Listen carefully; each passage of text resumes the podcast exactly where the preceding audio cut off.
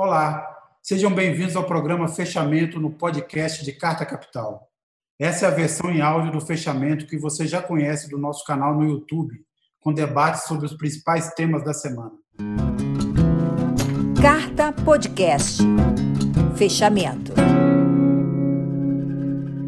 Olá, bem-vindos a mais um programa Fechamento. Meu nome é Sérgio Lírio e não bastassem os temas que nos animam aqui no Brasil toda semana, agora a gente vive aqui eu acho que boa parte de quem está nos acompanhando aqui, como nós, é, ficou ligada é, nas eleições americanas, desde o encerramento da votação na terça-feira 3 até agora.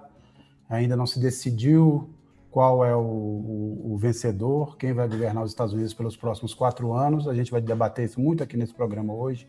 Vamos conversar, tentar analisar aí as possibilidades.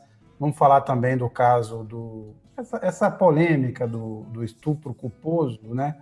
Não é, nessa, não é exatamente isso que se falou, mas foi interpretado assim. A gente vai então entrar um pouco nessa discussão. Vamos falar também da denúncia é, oferecida pelo Ministério Público contra o Flávio Bolsonaro, no caso da chamada rachadinha, mas que na verdade envolve é são crimes muito piores. Então tem organização é, criminosa, peculato, e outros crimes também que a gente vai debater aqui hoje. É, tivemos agora também, há pouco, é, algumas divulgações de pesquisa do Datafolha em São Paulo, no Rio, é, no Recife, em Belo Horizonte. A gente também vai conversar um pouco sobre isso, mas eu acho que o tema é, que está todo mundo interessado aí tentando entender, tentando, na verdade, não só compreender o sistema de voto nos Estados Unidos, mas tentar projetar o que vem por aí. Então a gente vai começar pelo, pelo, esse, pelo esse assunto, mas antes, obviamente, eu cumprimento aqui meus parceiros, meus comparsas aqui de programa. Thaís Reis Oliveira. Thaís, boa noite. Boa noite, Sérgio. Boa noite ao Balcal e ao Rodrigo, todo mundo que está vendo a gente aí nessa quinta. É, era um filme mudo, né? Podia ter umas legendas ali, era uma interpretação, é uma coisa saudosista, né, Thaís? Tá certo. É, Rodrigo Martins, como vai? Olá, pessoal, boa noite. E André Barrocal, diretamente de Brasília. Barrocal.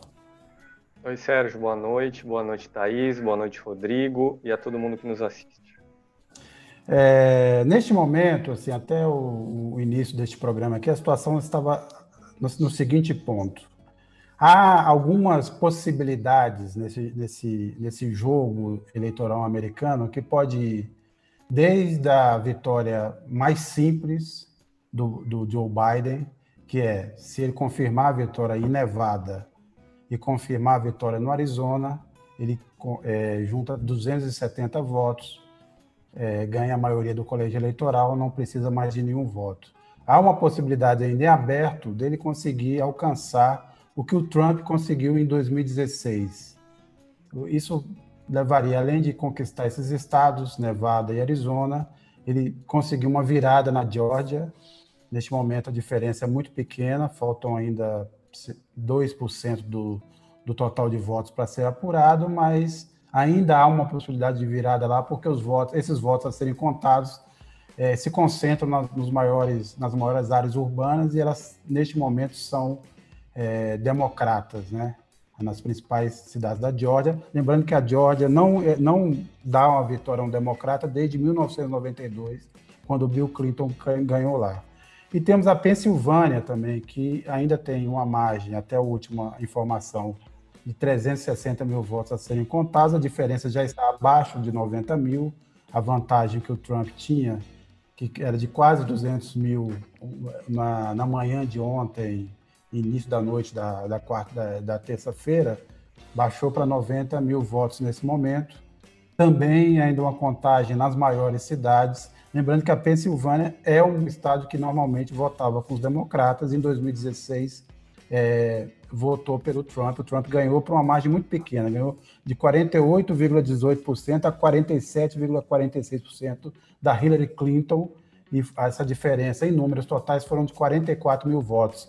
E talvez, se, se, ocorrer, se ocorrer essa virada do Biden, é, nós teremos números parecidos. Caso ele vença, talvez fique nessa margem de 40 a 50 mil votos no fim das contas, caso o ritmo de, é, de votos que ele tem recebido nesse momento continue até o final da apuração na Pensilvânia, que ainda não tem pra, pra data para acabar. É possível, é possível que amanhã você tenha uma clareza maior, mas ainda tem votos para chegar na Pensilvânia. De qualquer forma, isso não muda é, substancialmente o cenário e, o, e, os Estados Unidos que estão saindo dessas urnas, né? É, que continua sendo um país dividido é, e essa divisão tem suas consequências, é, tiveram consequências no governo Obama, tiveram consequências no governo Trump, a gente vai falar um pouco disso também, mas eu vou começar pelo Barrocal, que é, no conjunto das matérias de capa, o, imagino que o Kaká aí já deve ter, o nosso diretor já deve ter mostrado aí a capa, senão é, vai mostrar. É, Barrocal, assim, independentemente dessa, desse, desse, desse ponto final, de quem, quantos, quantos delegados vão ter, qual a composição, o que, que você acha que sai dessas urnas nessa eleição dos Estados Unidos? Bom, em primeiro lugar, é importante destacar que essa foi uma eleição à la República Bananeira. Né? Vimos muita confusão, vemos o Trump denunciando sem provas fraudes, pedindo recontagem de votos, é, é, ameaçando entrar na justiça para melar no tapetão o resultado dessa eleição. E o que ele diz sobre fraudes, ele diz há algumas semanas. Eu já comentei aqui, inclusive num programa anterior, no nosso fechamento, num fechamento anterior. Ele diz que os votos pelos Correios eram votos fraudados. E aí eu pergunto: se há semanas o presidente americano fala em fraude, por que é que a Organização dos Estados Americanos não mandou para lá nenhuma é, equipe de, de observadores para acompanhar essa eleição?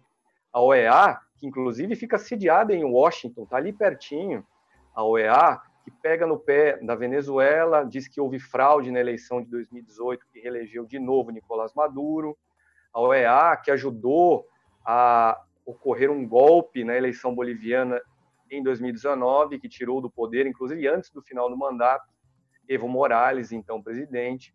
Então fica aqui esse registro. A OEA deixou que nas suas barbas, já que ela está em Washington, acontecesse uma eleição desse tipo bananeiro, como eu comentei.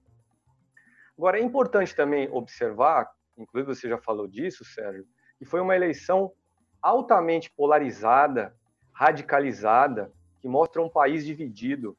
Independentemente do resultado final, nós já temos hoje o candidato mais votado da história das eleições americanas. Joe Biden já tem mais de 70 milhões de votos. O recordista anterior era Barack Obama, de quem Biden foi vice na eleição de 2008, com 69 milhões e meio aproximadamente.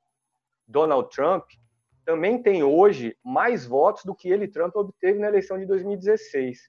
Uma eleição, aliás, que ele perdeu no voto popular e só foi vencida por ele graças a esse sistema eleitoral peculiar norte-americano, que é um sistema de eleição indireta, na verdade, que é a escolha do presidente é delegada a representantes estaduais.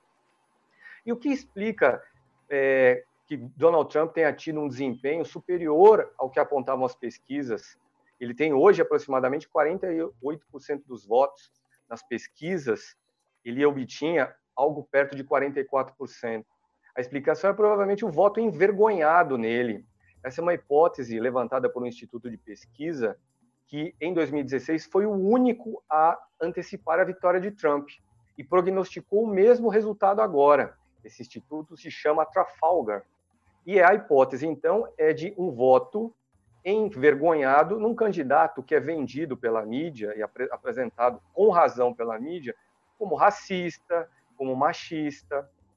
É, foi uma eleição também em que Donald Trump não pôde levar para a campanha o assunto que ele mais queria, que era o econômico. Ele tinha resultados importantes para mostrar na economia: taxa de desemprego baixa, PIB um crescimento médio alto comparado aos governos anteriores a ele neste século, mas aí veio a pandemia. E com a pandemia, aumento da taxa de desemprego, redução do crescimento do PIB. Ele talvez tivesse sido reeleito com alguma facilidade se não fosse a pandemia. Eu entrevistei na sexta-feira passada, aqui no canal da Carta no YouTube, um cientista político americano chamado Mark Langevin, que é professor da Universidade George Mason, que fica em Washington, e ele disse o seguinte: a classe trabalhadora americana hoje não se sente representada pelo Partido Democrata. A maioria do que ele, Mark, chamou de minorias, negros, mulheres, LGBTs, tomou conta do Partido Democrata. E a classe trabalhadora, majoritariamente branca nos Estados Unidos, 70% da população americana é branca, não se vê no Partido Democrata, que tem então essa face multicultural, multirracial. São elementos interessantes para a gente pensar é, em relação à eleição americana. Agora, e reflexos para o Brasil?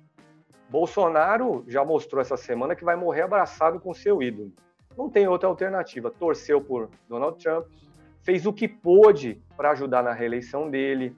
Por exemplo, zerou a cota de a, a tarifa de importação de etanol, permitiu que o secretário de Estado americano Mike Pompeo viesse ao Brasil para provocar a Venezuela, uma provocação capaz de dar votos a Trump na eleição no estado da Flórida, um estado com muitos anticubanos e anti-venezuelanos de uma certa elite que tem horror né, à ideia de socialismo. Trump vendeu Biden na eleição como um candidato socialista. Então, Bolsonaro torceu e fez o que pôde por Donald Trump, porque sem ele ficará completamente sozinho no, no xadrez internacional. Não terá mais ninguém ao seu lado para ajudar a defender a relativização do meio ambiente, a relativização dos direitos humanos. Então, é isso que fica para o Brasil aí. Uma pra, quase certeza de isolamento completo em um governo Joe Biden. Aliás, Biden se encarregou de colocar o Brasil na eleição. O Brasil foi citado pela primeira vez num debate televisivo entre candidatos a presidente dos Estados Unidos na eleição desse ano. Foi quando, em 30 de setembro, Biden falou da Amazônia, prometeu aí 20 bilhões de dólares para o Brasil parar de desmatar a Amazônia, ou então que o Brasil enfrente as consequências econômicas de uma eventual continuada desmata, é, é, um continuado desmatamento aí da nossa floresta.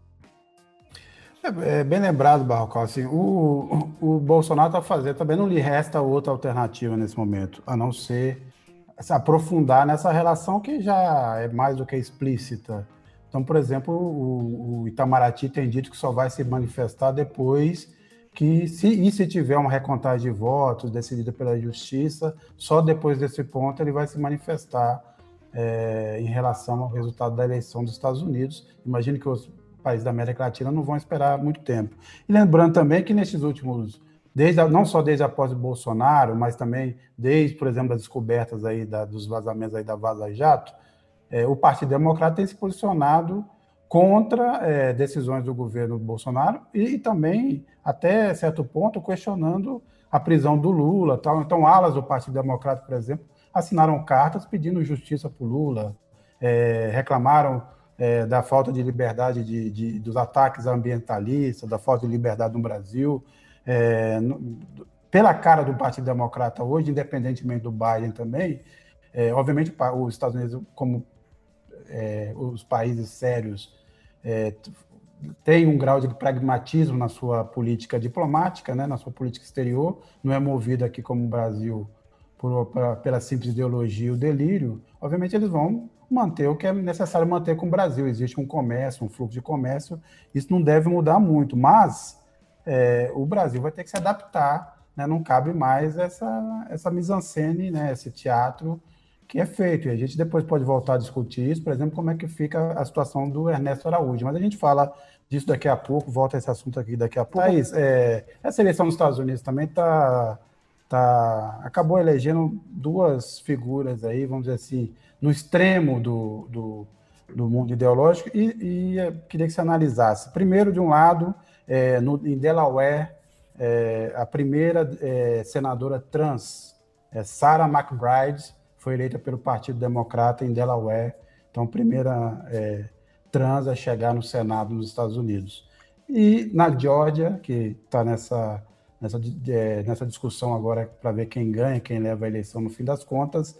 A Marjorie Taylor Greene foi eleita deputada e ela é uma integrante desse grupo aí do QAnon.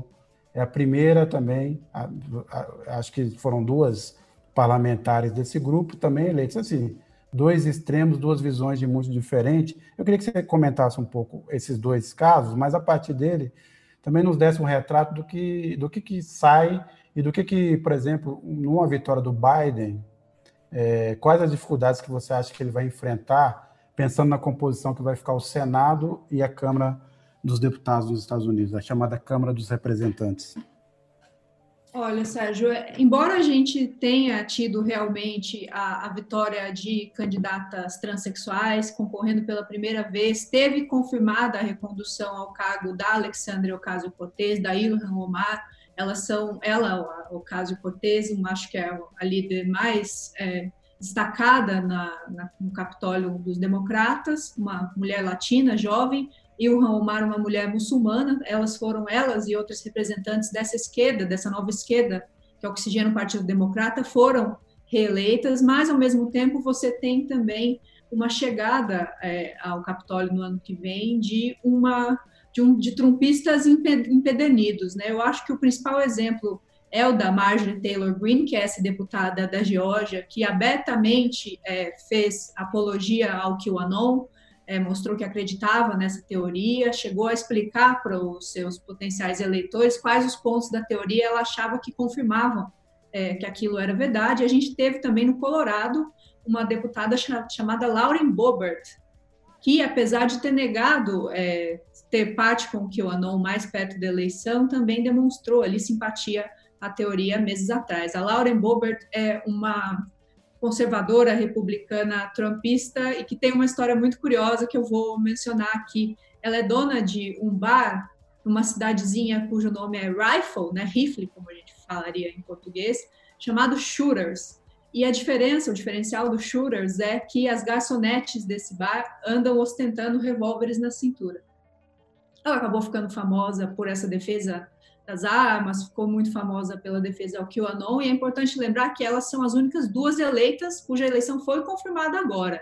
Mas vários estados ainda não terminaram a apuração, então é possível que nós tenhamos daqui em diante mais candidatos ligados ao QAnon eleitos para a Câmara, pelo menos. Tem um deles em Utah que tem fortes chances de levar essa disputa. É, o Instituto Media Matters, que é um instituto liberal dos Estados Unidos que acompanha a mídia, listou há um tempo atrás, cerca de 30 candidatos que mostraram pelo menos algum grau de simpatia com as teorias do QAnon.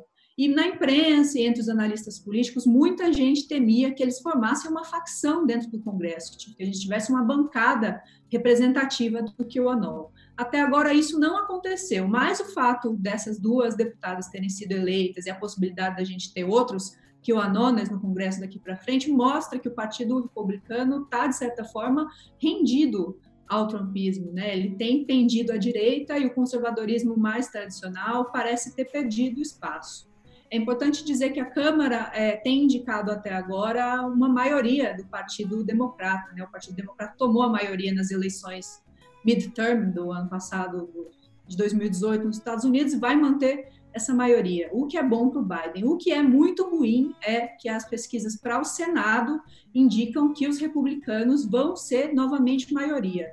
Se isso se confirmar e se a vitória do Biden se confirmar, significa que em muito tempo a gente vai ter, pela primeira vez, um presidente dos Estados Unidos que assume o cargo sem maioria no Senado. Isso é muito ruim. O problema é que o Biden é, acabou incorporando, né, diante do movimento ali para tornar o Bernie Sanders representante democrata, o Biden acabou incorporando ao seu programa parte do programa mais à esquerda, né, da esquerda democrata. E sem o Senado a favor, ele fica rendido, vai ser obrigado a fazer, ao menos no início, um governo bem mais modesto. Mas foi justamente essa mobilização mais apaixonada da esquerda do Partido Democrata que deu fôlego à campanha do Biden. É importante lembrar que no meio da pandemia ele teve recluso, ele apareceu pouco em eventos é, mais próximos ao público, e essas figuras que eu mencionei no começo da, da minha fala foram responsáveis por levar muita gente à rua por uma campanha como se não se via há muito tempo, para que as pessoas se registrassem para votar e votassem de fato. Foi o que aconteceu, por exemplo, na Geórgia, onde a disputa agora está pau a pau. Na Geórgia, a Geórgia elegeu há quase dois anos uma. Faltou pouco para a Geórgia eleger pela primeira vez uma governadora mulher e uma pessoa negra ao cargo. A Stacey Abrams perdeu por cerca de 2%. Esse processo foi eivado de irregularidades, mas apesar de, dessa, dessa disputa acirrada, né, do sucesso que ela teve em 2018, ela resolveu deixar a política e fundou uma ONG pelo direito ao voto. E ela tem, de 2018 para cá, é, protagonizado uma série de ações para levar mais pessoas a votar e para impedir que o sistema judicial eleitoral americano acabe afastando as populações mais pobres, as populações negras é, do voto, de fato. Nesse meio tempo, ela conseguiu cadastrar 800 mil novos votantes e a Geórgia, que é um estado que tradicionalmente vota no Partido Republicano, hoje está pau a pau e pode, inclusive, dar vitória ao Joe Biden. Né? A disputa está sendo voto a voto, se ele faturar a Geórgia, é, muito provavelmente ele vai ter a vitória confirmada nos próximos dias. Então, é bom por um lado, mas é muito ruim, porque se ele vencer sem maioria no Senado, vai ser muito difícil colocar adiante um programa mais à esquerda. E, de alguma forma, essa esquerda democrata vai cobrar essa fatura. O que, vai ser daqui para frente? A grande pergunta é: eles vão cobrar essa fatura? Quando vão cobrar? E como o Biden vai fazer para poder é, levar adiante esse programa mais esquerda que mobilizou tanta gente pela candidatura dele? Ao mesmo tempo, eu acho que tem é, incluso aí um sinal de que a sociedade americana votou contra o Trump, não numa lavada, como muitos pesquisadores esperavam, mas quer vê-lo fora do governo, é o que tudo indica, mas não deu um voto, não deu carta branca para o Joe Biden fazer um programa de fato mais à esquerda. Talvez ele provavelmente vai ser obrigado a atuar como um político mais tradicional, que é o que ele é. É, então, tá aí, só explica aí rapidamente para o pessoal aí o que o Anon, porque eh, você comentou isso no programa passado, fez até uma matéria sobre isso, mas só passa aí rapidamente quais, é que são, as, quais são as principais teses desse grupo, só para o pessoal entender do que, ah. que nós estamos falando. QAnon é uma tese que começou em 2017, ali, em meados da, da disputa do Trump com a Hillary Clinton, e que cujo mote é existe uma rede secreta que, de pedofilia, de tráfico de menores, de satanismo, cujo os líderes são celebridades, atores e atrizes de Hollywood e a elite do Partido Democrata. Isso ganhou corpo nos fóruns anônimos da internet e depois da revelação do caso do Jeffrey Epstein, que é esse milionário que foi pego num esquema de tráfico sexual de menores de fato, foi morto em consequências nebulosas na cadeia no ano passado, desde que o caso dele veio à tona, essa teoria ganhou um corpo diferente, ela tem deixado os canais do YouTube, os porões da internet para ganhar as ruas. Ela tem, é, tem a, muito mais gente tem aderido a ela nos últimos anos e ela tem sido um motor da militância pró-Trump nessas eleições. Então as pessoas temiam que já que os, os, os os crentes do QAnon é, estavam de fato é, tentando invadir a política, que eles tomassem o Congresso. Mas é verdade que essa teoria é, tem levado as pessoas para as ruas e o FBI, inclusive, classificou o QAnon como uma ameaça de terrorismo doméstico. Eles estiveram por trás de sequestros, de supostos assassinatos. O, F, o Facebook, as redes sociais têm removido conteúdo é, do QAnon do, dos seus painéis, das suas redes sociais. Então, ela parece muito maluca, mas é uma teoria perigosa que, numa situação de tensão como é a que os Estados Unidos está vivendo hoje, pode levar as pessoas para as ruas e pode provocar reações violentas daqui em diante. E agora tem os seus representantes na política tradicional. É. Eu só queria ressaltar alguns pontos, por exemplo, é, Georgia, né, que um democrata não ganha desde 1992. Se o Biden é, virar é, isso vai acontecer por causa do voto da região do, do condado de Atlanta e os arredores, né? Para o pessoal entender um pouco, o condado é um lugar que tem uma cidade central maior e outros pequenos municípios. Ele não é um, exatamente uma região metropolitana, mas funciona como um esquema parecido, né? Você tem um governo a partir dali que comanda várias cidades. Aí você tem em cada lugar tem um, uma espécie de representante, prefeito, mas é assim que funciona.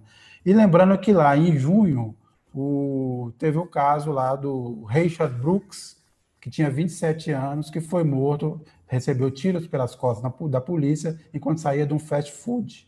Esse caso foi um dos casos que é, é mais emblemáticos que aumentou a pressão aí dos vidas negras importam. Então, talvez este fato e talvez uma maior influência de eleitores negros nessa região é, expliquem se essa virada acontecer um estado que normalmente também as disputas são muito apertadas. Lembrando o dado, é, não, se dá muita diferença aí é, entre os vencedores. Mas se, se ocorrer essa virada, um democrata ganhando a primeira vez em 1992, talvez a gente possa atribuir é, a este fenômeno do Vidas Negras. Aí talvez este, este movimento tenha tido um peso numa eleição específica de um estado americano. O segundo ponto é o seguinte: é, o Biden vai ter que mostrar serviço nos primeiros dois anos. É o seguinte, lembrando que com o Obama, quando os, os republicanos também tiveram maioria no Senado, é, eles é, fizeram aquele espécie de lockout lá que é, não aprovaram o orçamento e por alguns meses o, governo Obama acabou ficando paralisado.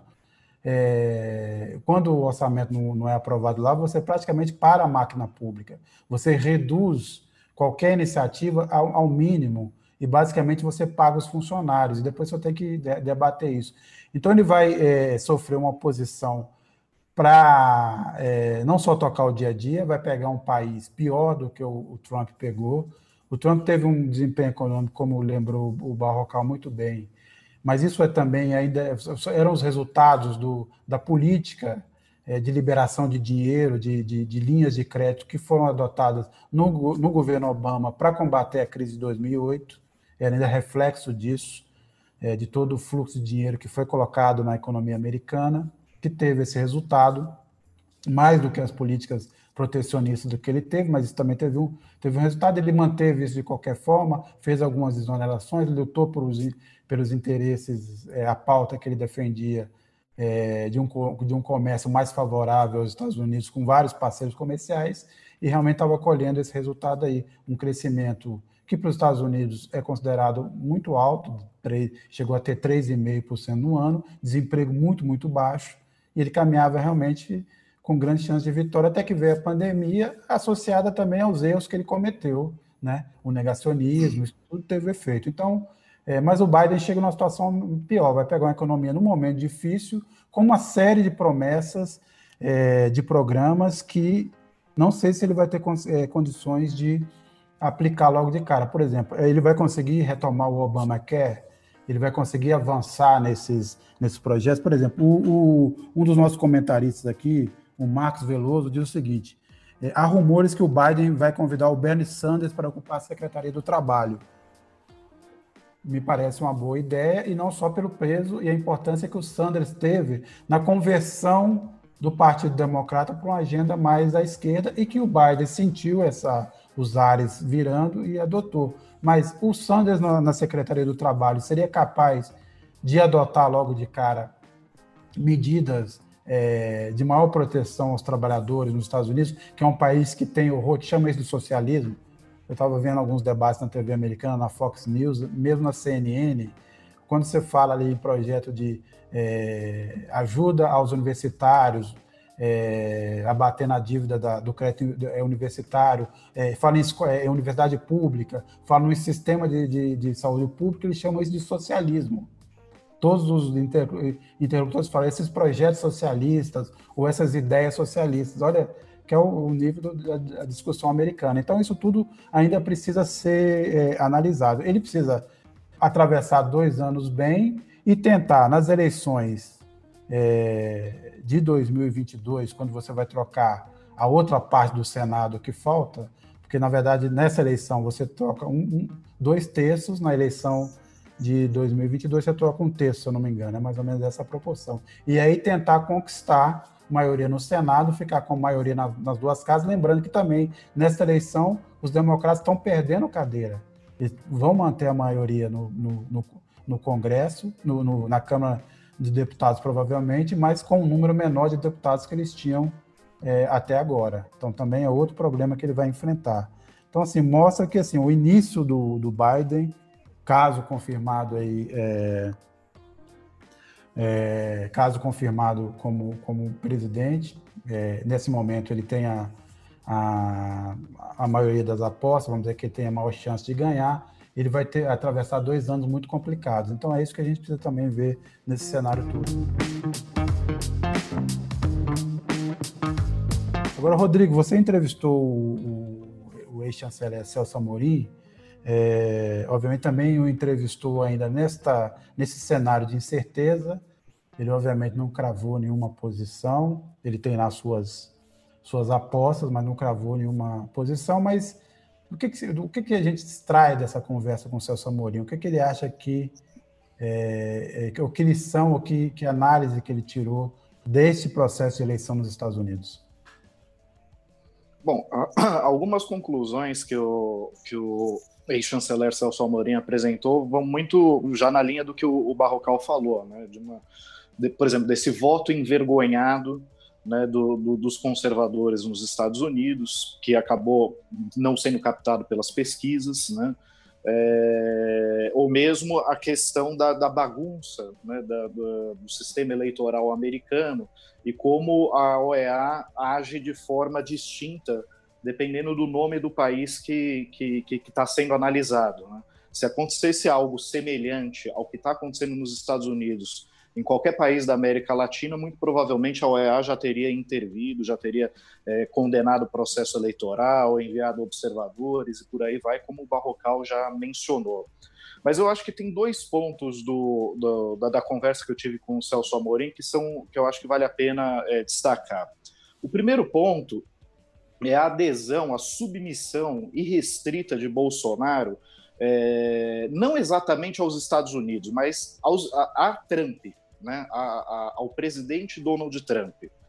É, e essa submissão é, não trouxe qualquer benefício para o país. Né?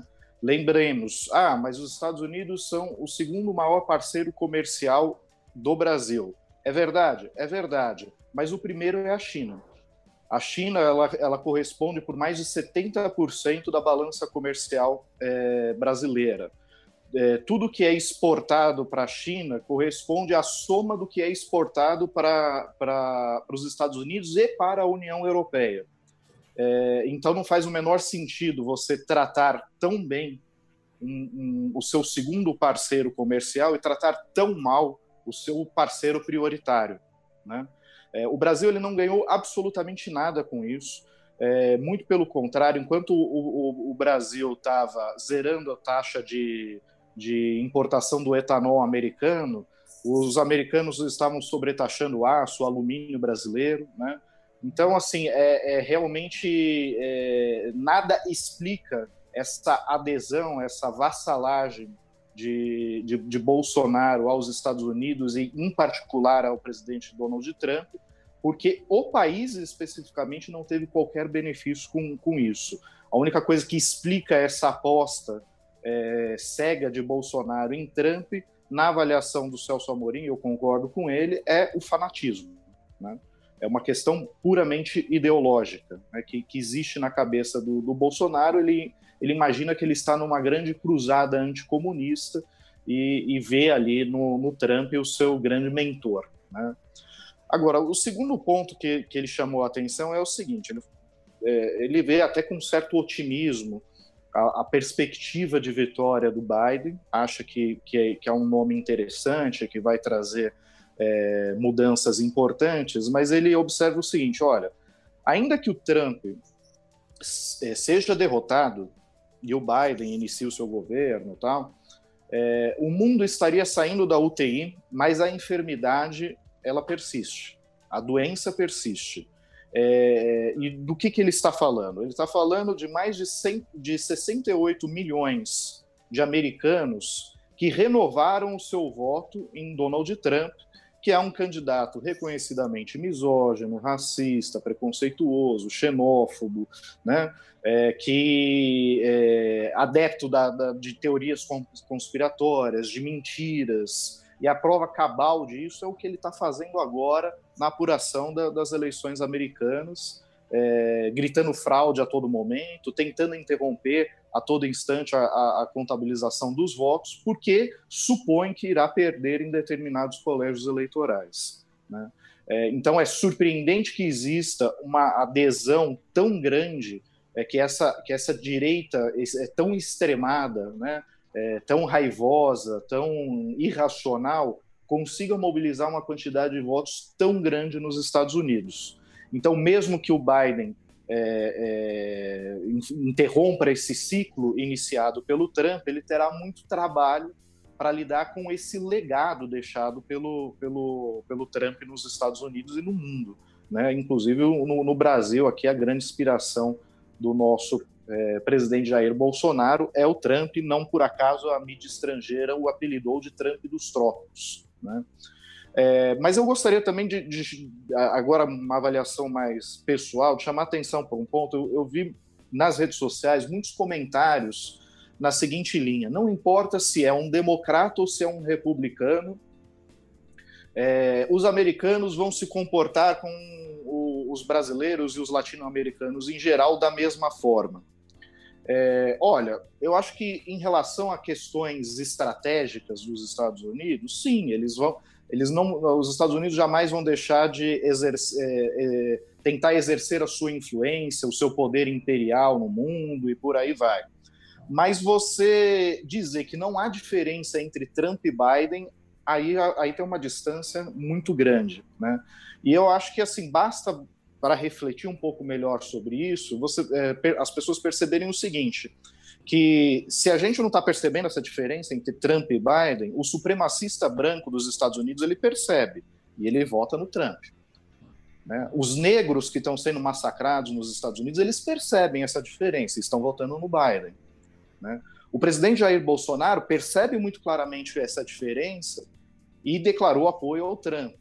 Então, acho que está muito claro a diferença de estilo, de, de modelo de governança, de, de, forma de atuação no mundo que tem você eleger este candidato republicano em particular ou um candidato democrata nesse, nesse momento. Né?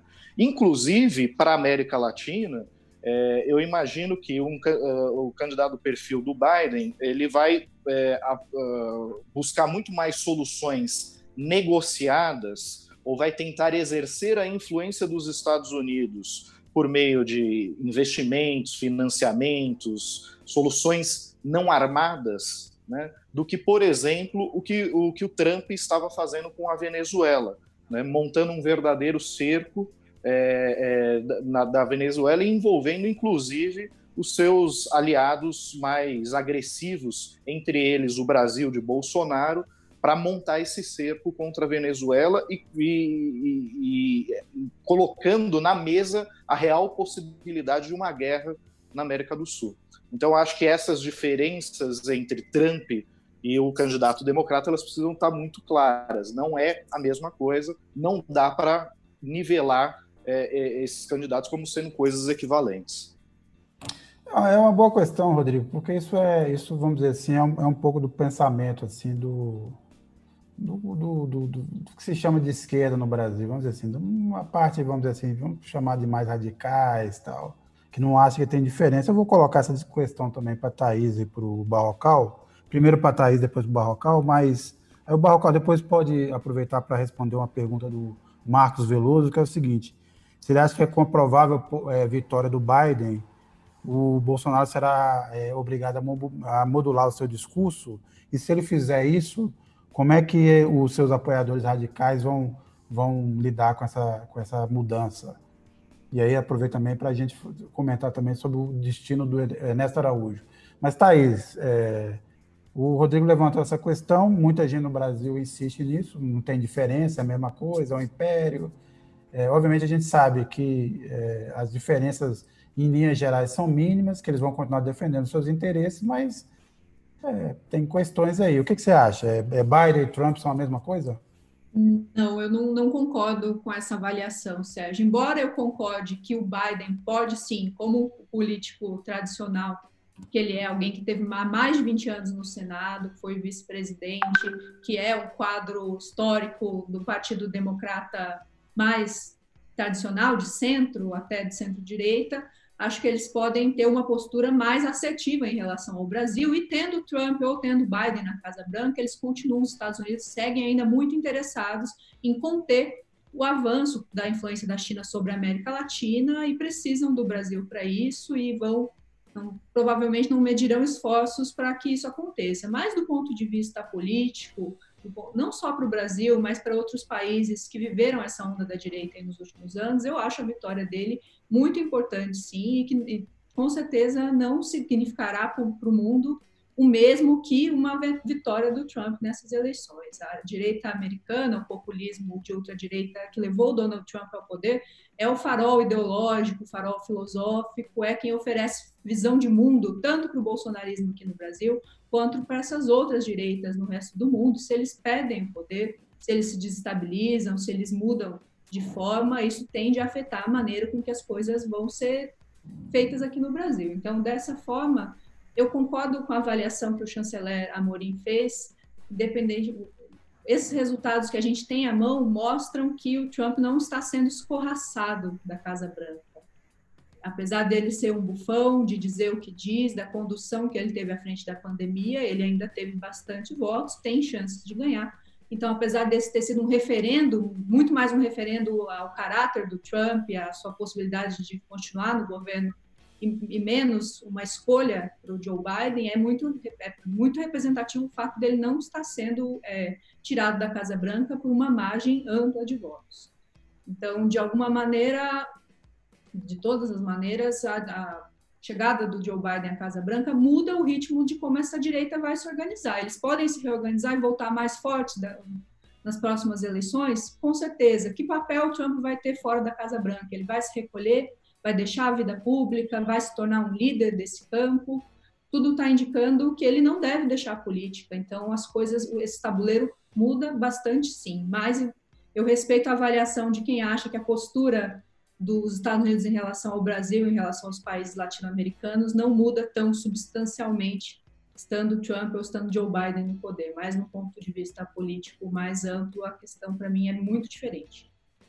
É, antes de eu passar do Barrocal, só queria ressaltar duas coisas sobre isso, Thaís. Primeiro é o seguinte, obviamente existe um trumpismo, né, vamos dizer assim, é, se é possível é, falar disso. Agora, tem um fenômeno, da, que também pode mudar, está em aberto, mas tem um fenômeno da, nas eleições americanas, é o seguinte, em geral, quando um presidente é, passa lá seus dois mandatos, ele a, a, fila anda. E principalmente quando perde, é muito difícil que ele venha a conseguir perde no primeiro, é, não é reeleito, isso é, é, é, meio raro nas eleições americanas, ele é uma peça fora do jogo.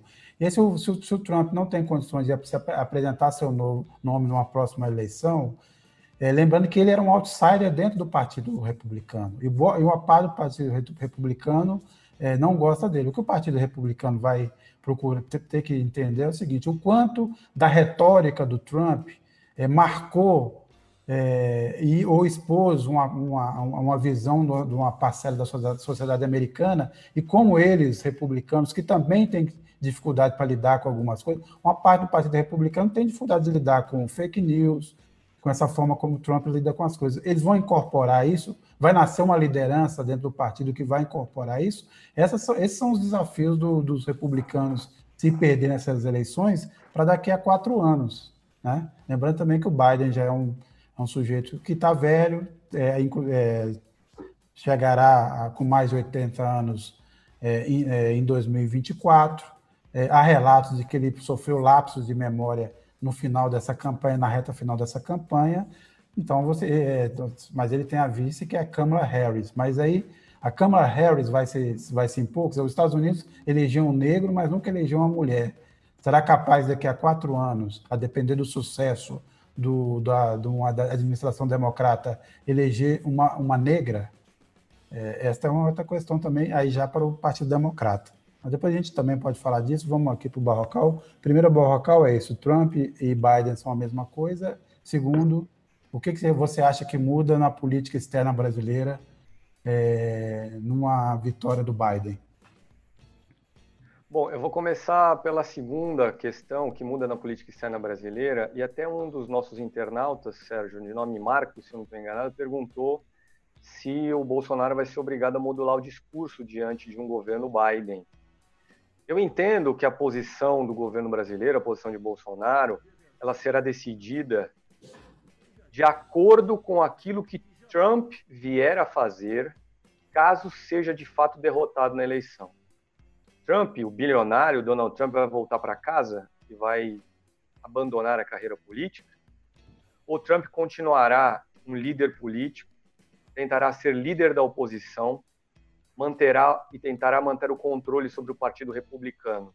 Porque se ele fizer isso, se Trump continuar no tabuleiro, vai ficar mais difícil para o Bolsonaro moderar o seu discurso e, e tentar estabelecer relações com o governo Biden. inclusive porque, como o próprio internauta aí comentou, a base bolsonarista terá dificuldade de entender isso.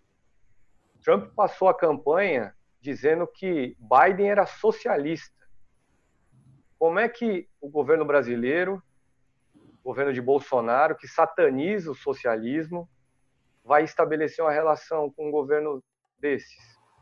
Então, nós não veremos uma relação direta entre os presidentes. E agora eu chego na outra questão, na questão sobre o nosso chanceler Ernesto Araújo. Nós também não veremos uma relação Brasil Estados Unidos num governo Biden liderada pelos dois ministros das Relações Exteriores, cargo que lá nos Estados Unidos é chamado de secretário de Estado. O nosso ministro, Ernesto Araújo, em 2017, quando chefiava o Departamento de Estados Unidos do Itamaraty, escreveu um artigo em que dizia: Trump é o salvador da civilização cristã ocidental. Como que num governo Biden uma figura dessa vai ter alguma interlocução com a equipe aí do, do candidato democrata, talvez presidente democrata. Muito difícil também. Então, o que talvez a gente veja sejam tentativas de negociação em níveis muito mais baixos, quase negociações clandestinas.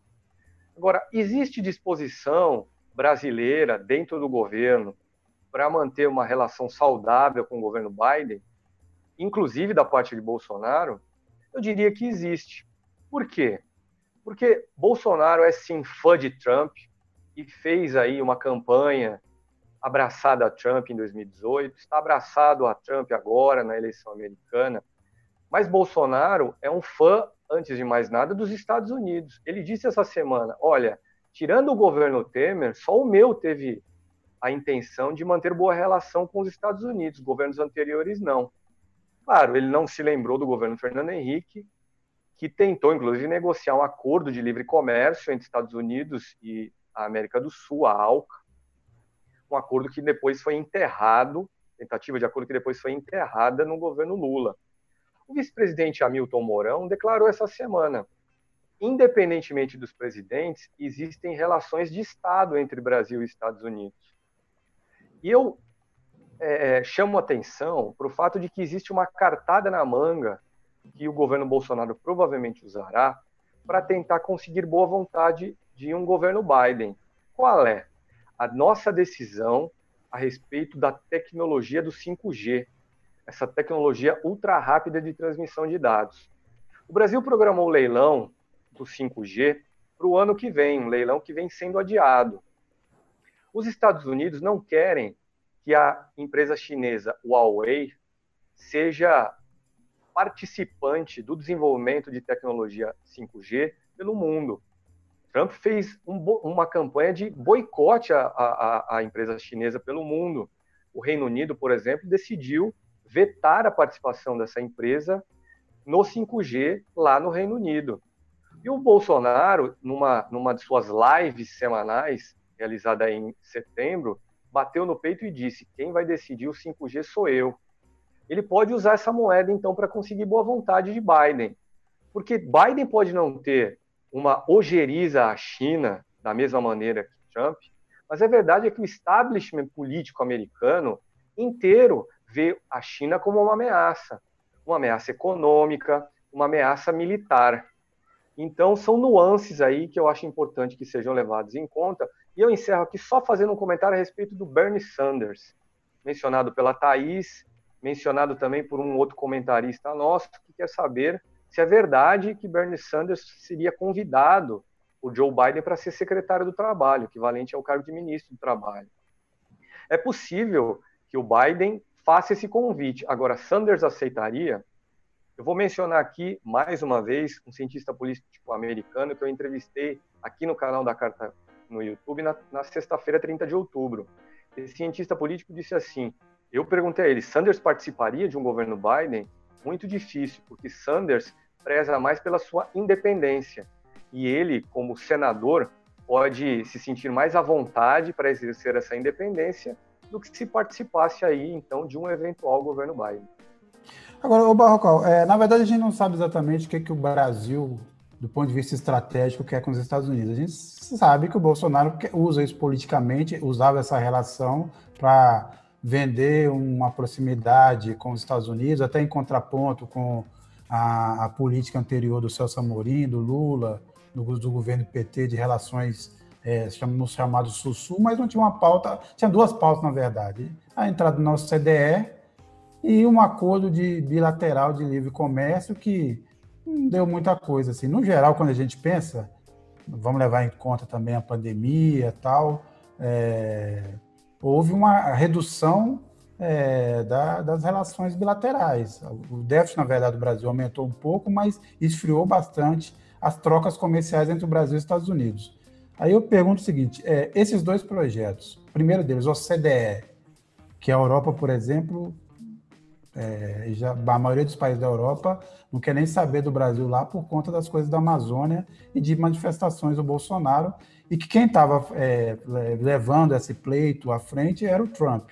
E segundo, este é, acordo de livre comércio que o Paulo Guedes também vendia como uma ideia, o um interesse dele e tal. Então, pensando nesses dois pontos, você acha que, refeitas as relações em algum momento, dá para o Brasil continuar, continuar o, o, governo Bolsonaro continuar a aspirar a esses dois projetos? Continuar a aspirar, sim. Conseguir realizá-los, muito difícil, pelo menos nos próximos dois anos, que são os dois anos de encerramento do mandato de, de Bolsonaro. É, o candidato Joe Biden, provável presidente dos Estados Unidos, ele gosta do Brasil. Acho que preciso, acho que é interessante lembrar isso. Ele gosta do Brasil. Ele gosta de Lula, gosta de Dilma Rousseff. Ele veio ao Brasil em junho de 2014 entregar pessoalmente a Dilma arquivos americanos sobre a ditadura brasileira para que fossem usados na nossa Comissão Nacional da Verdade, que investigou os crimes da ditadura que o Bolsonaro disse que não existiu. Então, enquanto houver, é, no, no, então eu diria que até a próxima eleição brasileira de 2022, a relação dos Estados Unidos em um governo Biden será gelada com o Brasil, na expectativa de que o próximo presidente brasileiro não seja de novo Jair Bolsonaro. E aí eu chego naquilo que talvez seja o mais importante do ponto de vista da nossa política interna, talvez aquilo que mais interesse para os brasileiros que se interessam que estão de olho na eleição americana. Afinal, a eleição americana vencida por Biden, caso isso se confirme, terá algum tipo de reflexo na eleição brasileira de 2022? É possível que sim, porque a derrota de Trump significará o enfraquecimento de parte do discurso de Bolsonaro e o enfraquecimento de parte das políticas de Bolsonaro, como, por exemplo, políticas na, de, de, é, é contrárias aos direitos femininos reprodutivos no, no plano internacional, políticas econômicas. O Brasil vai receber investimento estrangeiro se, se não tiver mais, como parece que não vai ter, alguém do pote dos Estados Unidos para ajudar a minimizar a, a importância de proteger o meio ambiente.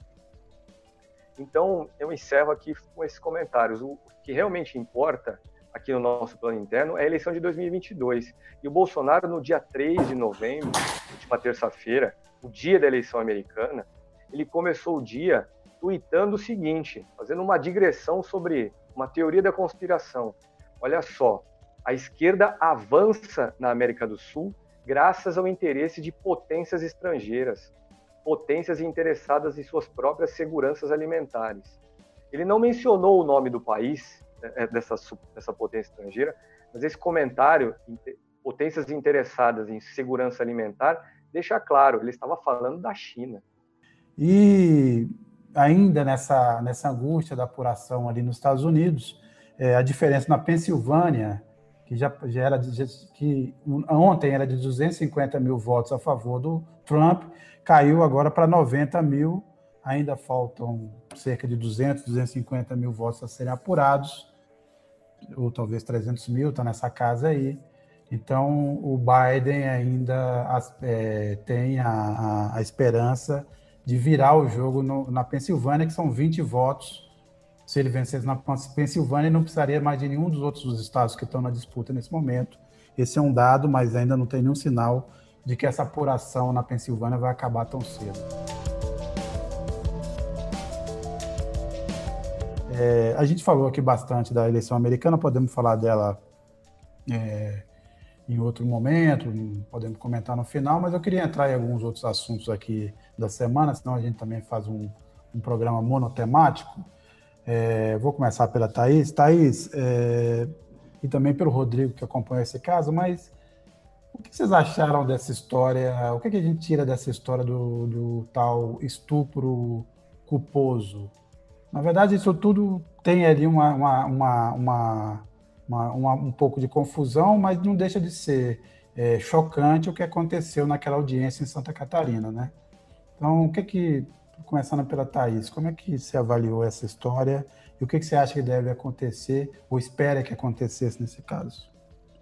Olha, Sérgio, sem, sem entrar nos pormenores do processo, eu, eu acho que ambos, ambas as partes que têm discutido esse caso mais apaixonadamente têm é, posições legítimas e que podem ser discutidas ali, mas o fato, essa, esse trecho da audiência que foi divulgado pelo Intercept, a íntegra da audiência, que agora está disponível no YouTube, mostram que não haveria como, independentemente das evidências escolhidas, de como esse processo se desenrolou, acho que deixa muito claro que não haveria como ela, uma menina de 20 anos, cercada por um juiz, por um advogado que a trata em tom inquisidor, sobre um defensor público que agiu muito pouco para manter a honra dela intacta ali. Ela foi colocada não no, não no papel de, de, no papel de ré e não no papel de quem acusa. A questão se inverteu ali para o lado dela, mas mostra que daquela maneira né, ela não poderia nunca ter um julgamento justo. Eu acho que a gravação deixou muito clara é, cada processo, especialmente envolvendo violência sexual, tem as suas particularidades, mas eles têm em comum o fato da palavra da vítima e de da, todo o processo para tornar uma denúncia desse tipo pública, para levá-la à justiça, ser muito tortuoso, ser quase sempre um processo que põe a vítima de novo no lugar de vítima e de novo e de novo. Tudo isso é muito desgastante física, emocionalmente, é muito custoso e a justiça brasileira mostra que, na maioria dos casos, essas questões não dão em nada. Então, o fato de a gente ter isso gravado, eu espero que a comoção sirva para que a justiça passe a revisar né, a maneira com que trata esses casos e os homens em geral, que os homens que estão em posição de poder, os advogados, os juízes, coloquem um pouco a mão na consciência para entender um pouquinho, porque todo mundo faz parte desse processo de alguma maneira. Então, é, nem falando do caso específico da Mariana, mas eu espero que o fato desse vídeo ter vindo a público leve as pessoas a tratar desse assunto de maneira mais é, honesta, mais aberta, com mais seriedade, porque não é não é normal que você sente numa mesa com, com mulheres e todas as mulheres daquela mesa de bar tenham uma história de abuso, uma história de violência de cunho sexual para contar. Então, alguma coisa está muito errada na nossa sociedade, está muito errada na relação homem-mulher, a gente precisa sentar e debater isso. É, o Pedro Serrano, é, que é nosso colunista, advogado, professor da PUC, é, postou hoje no, no Twitter que só pelo que aconteceu, do que se sabe daquela audiência, seria suficiente para anular o processo, a sentença e recomeçar tudo de novo. Agora, Rodrigo, pintou uma dúvida aí, é, uma discussão essa semana. Muita gente achou que o Intercept, na verdade, foi no Intercept Brasil que se divulgou né, essa, essa audiência, que aconteceu não agora, já tem um tempo que essa, que essa audiência, essa sentença foram dadas, de que houve um excesso na interpretação do estupro culposo, que exatamente isso não estava lá. É, você que acompanhou, leu esse assunto, escreveu para a revista essa semana a respeito, o que, que exatamente se passou é, e quais os termos foram usados nessa história? Então, o, o na verdade, o, o, promotor ele pediu, a, ele recomendou a absolvição do, do réu por falta de provas e o juiz acolheu a absolvição por falta de provas. Que tipo de prova? Prova de que ela estava em condição de vulnerabilidade, né?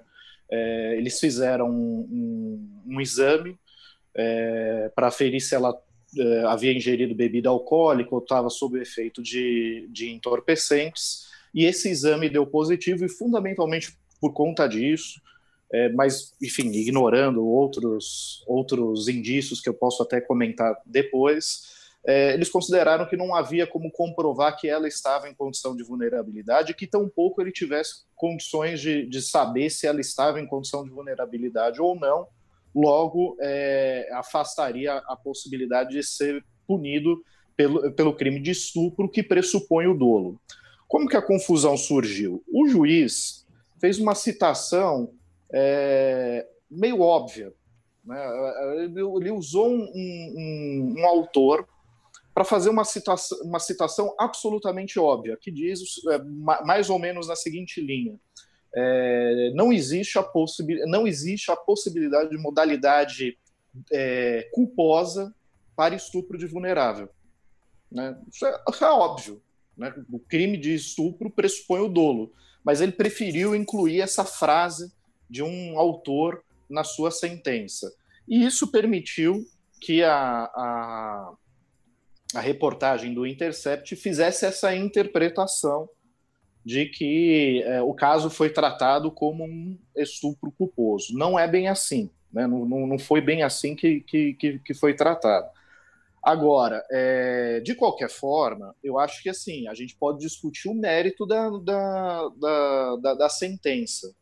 É, pô, realmente o cara não tinha condições de saber se a, se, se a, a, a garota ela estava é, em condição de vulnerabilidade ou não? Isso é meio absurdo.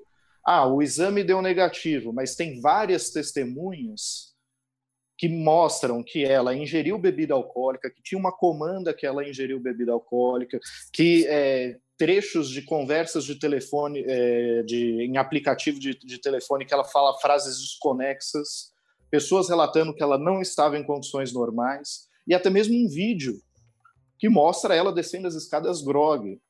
Então, acho que assim foi uma interpretação, ao meu ver, muito muito, muito rasa por parte do promotor levar em conta apenas o, o, o, o exame que não, que não identificou a, é, a, a, substância e deixar de lado todas as outras evidências que mostravam que sim, que ela estava em condição de, de, de vulnerabilidade. Até porque não faria o menor sentido uma mulher jovem, atraente, né, que neste caso em particular é, ela, é, ela perdeu a virgindade e isso foi provado por exame. Né? Quer dizer, ela vai perder a virgindade numa festa com um desconhecido, no, numa relação de, de cinco a seis minutos. Qual é a lógica disso? Não tem lógica nenhuma. Né? Agora, independentemente do, do julgamento ter não ter considerado todo esse conjunto de provas e, e, e tudo mais, e da questão do, do, estupro culposo ser uma extrapolação da matéria do, é, por parte da, da reportagem do, do, Intercept, é absolutamente absurdo a forma como foi conduzida a audiência é, com, com, com a vítima. Né? O advogado ele humilhou ela, apresentou fotos que não tinham absolutamente a menor relação com o processo, de um período na qual ela trabalhou como, como modelo profissional, fez insinuações de, de é, é, e ataques pessoais à honra dela. Não houve é, efetivamente um, uma defesa explícita nem por parte do promotor, nem por parte do juiz, e isso por si só enseja a anulação do, do julgamento, como defendeu o Pedro Estevão Serrano, que eu vi a, a, publicação dele, e como defendeu também o Lênio Streck num artigo publicado no, no site especializado Conjur. Né? Então, sim, é possível anular todo esse, é, todo esse julgamento, toda essa, essa farsa que se, que se, que se montou aí, pelo simples fato de, da forma como foi conduzida aquela audiência. A audiência como um todo ela precisa ser, ser, ser cancelada e a parcialidade do juízo e, do, e, do, e da promotoria já ficou muito evidenciada pelo fato deles terem permitido o que o advogado de defesa do réu fez com, com a vítima. Né? E, e, além disso, para mim, também uma coisa óbvia é o Conselho Nacional de Justiça e o Conselho Nacional do Ministério Público precisa apurar a conduta tanto do juiz quanto do promotor e ver a punição é, cabível né, para um, um, uma situação como essa. O grande problema é que, por exemplo, no CNJ, a maior punição prevista é a aposentadoria compulsória e a pessoa vai gozar dos mesmos direitos, do mesmo salário que tinha quando estava na, na, magistratura. Então, é realmente é, não dá para acreditar que esse tipo de punição vai comover muito é, é, as pessoas que foram que protagonizaram esse lamentável espetáculo.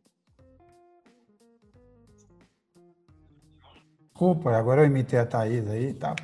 É, mas o me espanta que nessa altura, século XXI, já estamos na segunda década, caminhando para a terceira década do século XXI, que ainda se usa esse tipo de argumento, né? É, é coisa da roupa, é, é, assim, a culpa da vítima, né? É porque ela estava lá, ela se insinuou, ela estava usando uma roupa assim, ela queria, é, não é sim, né? É, é, é, isso se repete nos tribunais, dessa forma consistente, né? única, que tem muito a ver também com a, com, é, a forma como é organizada a sociedade brasileira. No mundo há isso, mas o patriarcado tem muito a ver também com, com o que o Mino Carta sempre diz aqui, que é esse predomínio da casa grande, né? do pensamento de uma minoria sempre acostumada a lidar com o resto como se fossem é, peças ou empregados ou, ou, peças do seu, do seu patrimônio, né? Então é assim que você lida com negro, com mulheres, né, com, com gays, com a diferença. Então realmente esse caso precisa ser emblemático, ele precisa ser anulado. Espero que já não precise nem ir para outras instâncias. Espero que o Tribunal de Justiça de Santa Catarina já tome essa decisão e reveja essa coisa. Vamos esperar para ver. É, outro caso também dessa semana aí, Barrocal, você que acompanhou noticiou esse caso aí várias vezes, foi esse agora, esse, é, essa denúncia contra o Flávio Bolsonaro. Era algo que se esperava, é, mas ela veio talvez mais cedo do que se imaginava. Então, que, que você acha que acontece daqui, daqui para frente? Que, que efeito esse, essa denúncia contra o é, Flávio Bolsonaro terá não só sobre a investigação da rachadinha, mas sobre é, a família e o entorno do presidente Bolsonaro? Bom, primeiro chamar atenção para as circunstâncias né, da denúncia. Essa denúncia foi apresentada, segundo o Ministério Público do Estado do Rio, autor dela, em meados de outubro, apresentada perante o Tribunal de Justiça do Rio. Só que o juiz do caso estava de férias. Então o caso ficou parado e só voltou para ele, só voltou a andar e virou notícia no dia 3 de novembro, terça-feira agora, porque o juiz voltou de férias. Acabou sendo conveniente para o presidente Bolsonaro que essa notícia surja justamente na semana da eleição americana. Não é, obviamente, uma notícia favorável ao clã presidencial, e aí é bom que fique diluída, então, no meio do noticiário a respeito da eleição americana. Então, esse é o primeiro ponto. Segundo ponto, foi uma, foi um, é uma denúncia com quatro crimes. Tem um crime a mais do que aquilo que se esperava até algumas semanas. Os crimes são peculato, que é embolso de dinheiro público por parte de agente público responsável por cuidar da grana, lavagem de dinheiro, que foi o jeito de esconder a origem desse dinheiro do peculato, organização criminosa, já que os crimes para acontecerem precisaram, os crimes para acontecer precisaram de várias pessoas envolvidas, mais de quatro, e apropriação indébita, que é uma espécie de peculato também, com uma, uma ligeira diferença. E vale chamar atenção também para a novidade que é o surgimento de uma testemunha. Essa é uma denúncia que não tem nenhuma delação. Fabrício Queiroz, denunciado junto com Flávio Bolsonaro, Márcia Guiar, esposa de Fabrício Queiroz, denunciada junto com Flávio também, ambos em prisão domiciliar, não delataram. Mas aí apareceu então uma investigada, uma moça de nome, de nome Luísa Paz, que resolveu depor e contar aquilo que o Ministério Público esperava ouvir. E o que disse ela no depoimento, um depoimento dado em setembro, segundo o jornal O Globo? Que funcionários eram contratados pelo gabinete de Flávio Bolsonaro na Assembleia Estadual do Rio, quando Flávio era deputado, de forma é, a esconder a seguinte situação: olha, o funcionário vai receber o dinheiro com uma mão, mas com a outra vai devolver parte do seu salário, altas quantias, para o próprio Flávio Bolsonaro, através de depósitos feitos em nome de Fabrício Queiroz, que era uma espécie de tesoureiro ali do gabinete. Isso que é a tal da rachadinha. É um embolso por parte de, de, de um deputado do salário de parte, de parte do salário de seus funcionários. Mas isso é um crime, então, de peculato. O que vai acontecer agora? Bom, eu entendo que o caso vai andar com lentidão na justiça. Não é fácil a justiça condenar o filho de um presidente da República. O presidente da República tem, sempre tem os seus instrumentos de ação, tem as suas negociações com o Supremo Tribunal Federal, o Supremo que, inclusive, hoje, dia 5 de novembro, deu posse ao primeiro indicado por Bolsonaro para a corte, o juiz Cássio Nunes Marques. Então, eu entendo que é um constrangimento político, mas nós, nós vamos ainda demorar a ver alguma decisão na prática que, por exemplo, condene Queiro, é, é, Flávio Queiroz e companhia. É, na edição dessa semana, o pessoal da Cultura é, traz também uma matéria muito interessante. Na verdade, quem fez foi o Pedro Alexandre Sanches. É, ele fala do lançamento de um, um disco com músicas inéditas, inéditas do Baden Powell, que morreu há, faz 20 anos que morreu. É um lançamento do filho dele, o Felipe, que mora em Paris e que é um pianista. Então o disco ainda também se torna interessante, lembrando que, que o Baden Powell era um exímio violinista, violonista, e que essas músicas, essas 20 músicas que, que restaram, elas foram é, tocadas em piano. Então é uma nova visão da obra do Baden Powell. Quem vai contar um pouco para a gente é o próprio, próprio Pedro. Pedro, tudo bem? Conta aí para a gente. O plural dessa semana traz uma história sobre o Baden Powell, foi um dos inventores da bossa nova e morreu há exatamente 20 anos. Foi encontrado agora um conjunto de partituras de composições inéditas do Baden. Nove delas foram gravadas pela primeira vez num disco chamado Baden Inédito, pelo grupo Luderi, do qual um dos integrantes é um dos filhos do Baden, o Felipe Baden Powell.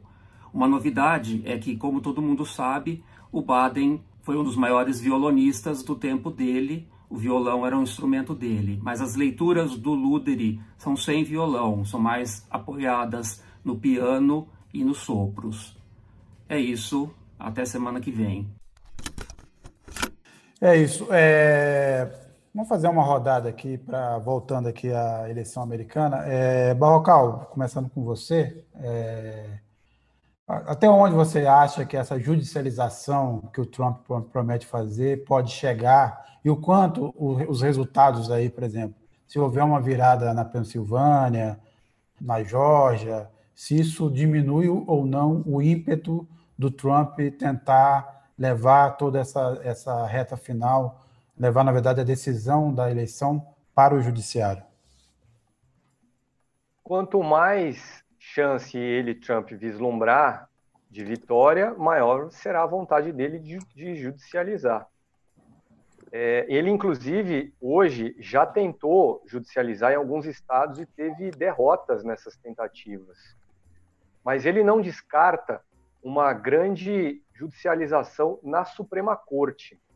Suprema Corte que é dominada pelos conservadores. Ele, Trump, indicou três juízes do total de nove. Desses nove, seis são conservadores. Mas ele, por enquanto, ainda precisa disputar no tapetão dos estados. Porque esse sistema eleitoral americano peculiar, ele dá poder aos estados, às decisões estaduais, os estados têm as suas supremas cortes, então o passo inicial é primeiro tentar o tapetão local só então chegar ao tapetão federal. Mas ele, eu entendo que tentará isso e, inclusive, se conseguir levar os seus apoiadores mais fanáticos para as ruas, a ponto de criar um clima de tensão que, de repente, sirva para constranger aí os próprios juízes que vão, vão vir a tomar decisões né, a respeito da eleição. É, é, é, citando aqui que no Arizona, por exemplo, uma cidade lá no, é, onde havia um posto de, de, apuração de votação, um pequeno grupo de apoiadores do Trump foi lá para a porta, armados, para acompanhar a votação, fazer a vigilância final ali da votação. Esse é um pouco do clima, lembrando também, por exemplo, que em cidades como em Washington é, e na própria Nova York, os comerciantes, donos de bares, restaurantes, colocaram tapumes na porta é, à espera do resultado e à espera de alguma reação mais violenta. Né? Os protestos ontem começaram, mas eram protestos anti-Trump a favor da contagem até o final dos votos. Essa é a mensagem que está que tá seguindo. Thaís, voltando a um tema que você falou, mas eu queria que você desenvolvesse um pouco mais aqui. É...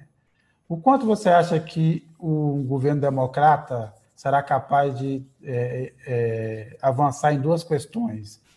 No, na mudança é, da economia americana para uma, uma, economia verde, mais ecologicamente sustentável. Segundo, abraçar a pauta é, desta, vamos dizer assim, dessa franja é, da diversidade que também ganhou muito espaço no partido é, nos últimos anos. É, lembrando também, só rapidamente falando sobre isso, vou passar rapidamente, que nessa eleição também alguns estados votaram a questão da liberação da maconha, isso aconteceu em alguns estados, um deles até liberou o uso recreativo da cocaína e da heroína. Não vou, me esqueci agora qual foi deles, peço desculpas, mas depois eu checo aqui, ou o Kaká me manda, mas um deles fez essa decisão. Então, voltando ao ponto, avançar na agenda da transformação da economia por uma economia verde, abraçar a pauta é, das minorias é, de uma forma mais contundente.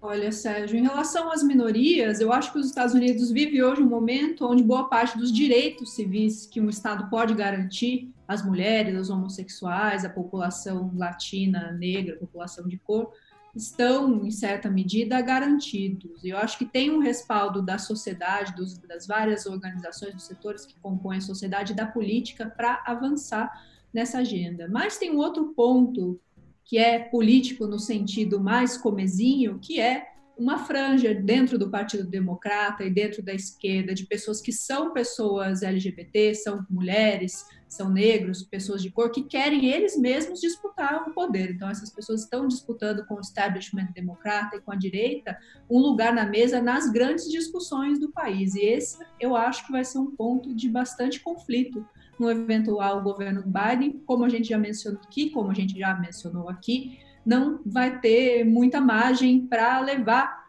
as pautas caras a esses grupos adiante com tendo uma minoria no Senado.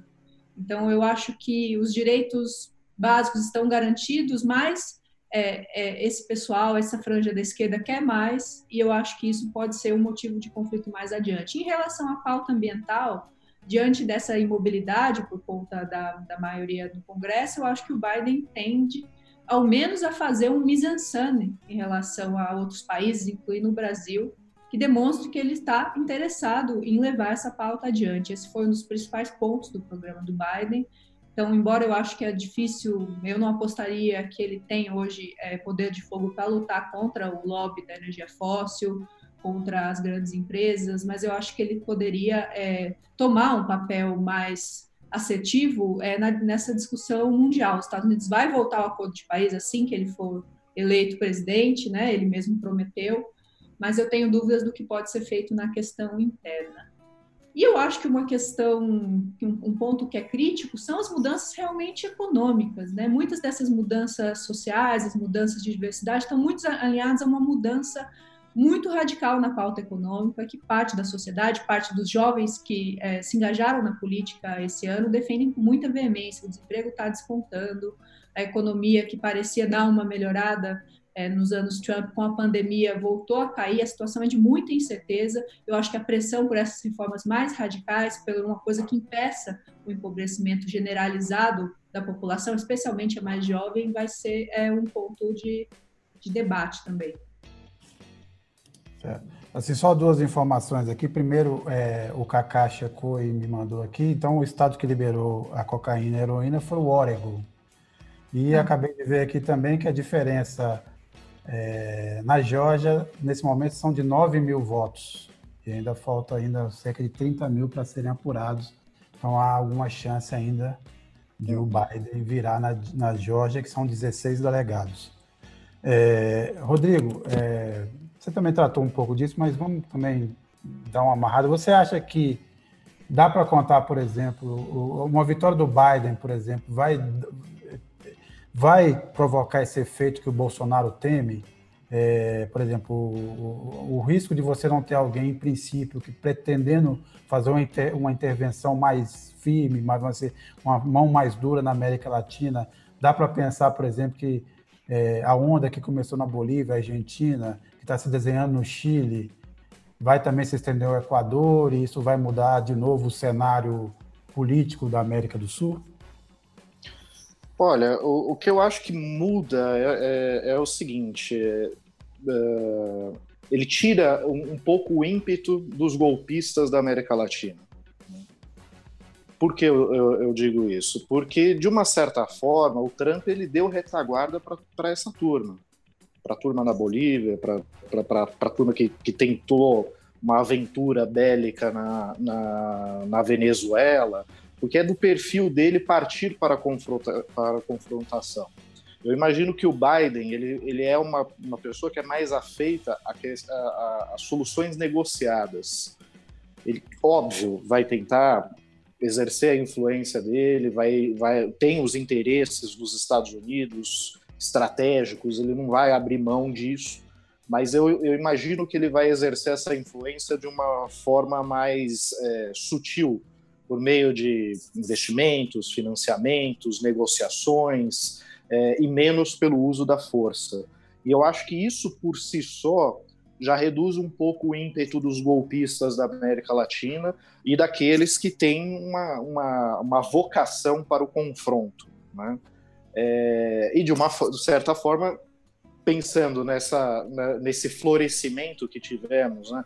a, re, a, reação que teve na Bolívia com a eleição do Arce, a reação que teve no Chile de enterrar aquela constituição com entulhos autoritários e de neo, do neoliberalismo implantado pelo Pinochet no, é, na, no Chile, é, a eleição do, do, Fernandes na Argentina. Quer dizer, eu acho que cria assim, um ambiente propício para uma, uma renovação, é, um, enfim, novos ares na, no, no, no, continente. Mas não vai ser fácil. O Brasil, por exemplo, é, é um país que está bastante contaminado por essa pelo trampismo, vamos dizer assim, mas um trampismo diferente, um trampismo aclimatado, né, que tem no Bolsonaro ali o seu principal representante, mas que é baseado em, em, em coisas muito parecidas, né, em, em certos preconceitos, é, muito apegado à, fake, à difusão de fake news, de teorias conspiratórias. É, embora ele esteja aclimatado no Brasil e tenha suas características peculiares, é, não há como negar que há uma, uma, uma similaridade muito grande de certos aspectos do bolsonarismo com o trumpismo. Agora, o Bolsonaro também, não, Rodrigo, poderia, por exemplo, apressar uma, uma cidadania para o Trump e convidá-lo, por exemplo, a ser chefe da Casa Civil. Seria um Eu vou responder uma pergunta aqui do Senatori, ele pergunta se alguém sabe o que o Glenn Greenwald ia, ia, publicar sobre o Biden. Sim, a gente sabe, eu vou só contextualizar aqui. O Glenn, que é um dos, um dos cofundadores do Intercept, pediu demissão, é, na verdade, se desligou do projeto, é, porque se disse censurado uma reportagem que, que, ele, que não foi publicada, que ia ser editada lá no Intercept às vésperas das eleições. Basicamente, o que o, que, o, que o Glenn fez foi é, percorrer de novo o caminho das apurações em relação a acusações que tinham contra um dos filhos do Joe, Joe Biden, que é assessor de uma empresa de energia lá na Ucrânia. Então havia indício de que ele é, havia um interesse do, do Biden em derrubar o procurador-geral da Ucrânia, interferir politicamente para que a empresa fosse beneficiada, essa empresa ucraniana do qual o filho é é, um conselheiro, é, que os negócios continuassem acontecendo, que ela não fosse investigada, que tivesse possibilidade de ter, fazer negócio nos Estados Unidos. E, inclusive, havia insinuações ou havia apurações de que ele, ele próprio, Biden, ganharia é, uma participação, ele seria consultor num projeto dessa empresa na China. Então, é basicamente isso. O que o Glenn fez foi percorrer esse caminho e dizer que a imprensa americana, principalmente a imprensa, a parte da mídia que apoia é, o Biden, escondeu essas informações ou minimizou. Essa é basicamente a, a reportagem que não foi publicada no Intercept, aqui de forma de linhas gerais. Então, senador, é isso que aconteceu houve toda essa confusão, essa, essa discussão. Eu acho que outra hora a gente pode entrar nessa discussão jornalismo. É o seguinte: obviamente, é, você barrar a matéria, fazer censura é uma coisa inaceitável no jornalismo e quando é, é o caso de criticar, critica. Mas também tem um outro aspecto, aspecto é o seguinte: não existe um, uma objetividade completa no jornalismo em, nenhum, em uma fase da produção do jornalismo. E quando você faz uma opção para uma pauta, você está fazendo uma, uma opção que é também uma opção política e ideológica. Porque você tem 200 mil coisas para investigar. O Glenn resolveu investigar com todo o direito essa vertente do Joe Biden, mas também poderia, por exemplo, ter refeito o caminho para saber se o Trump é, fraudou ou não o imposto de renda nos Estados Unidos. São escolhas que se faz. Né? Ninguém pode alegar aí que é natural, apenas natural, esse trabalho, essa, essa escolha. Ela foi feita totalmente legítima, eu só queria ressaltar esse ponto, entendeu?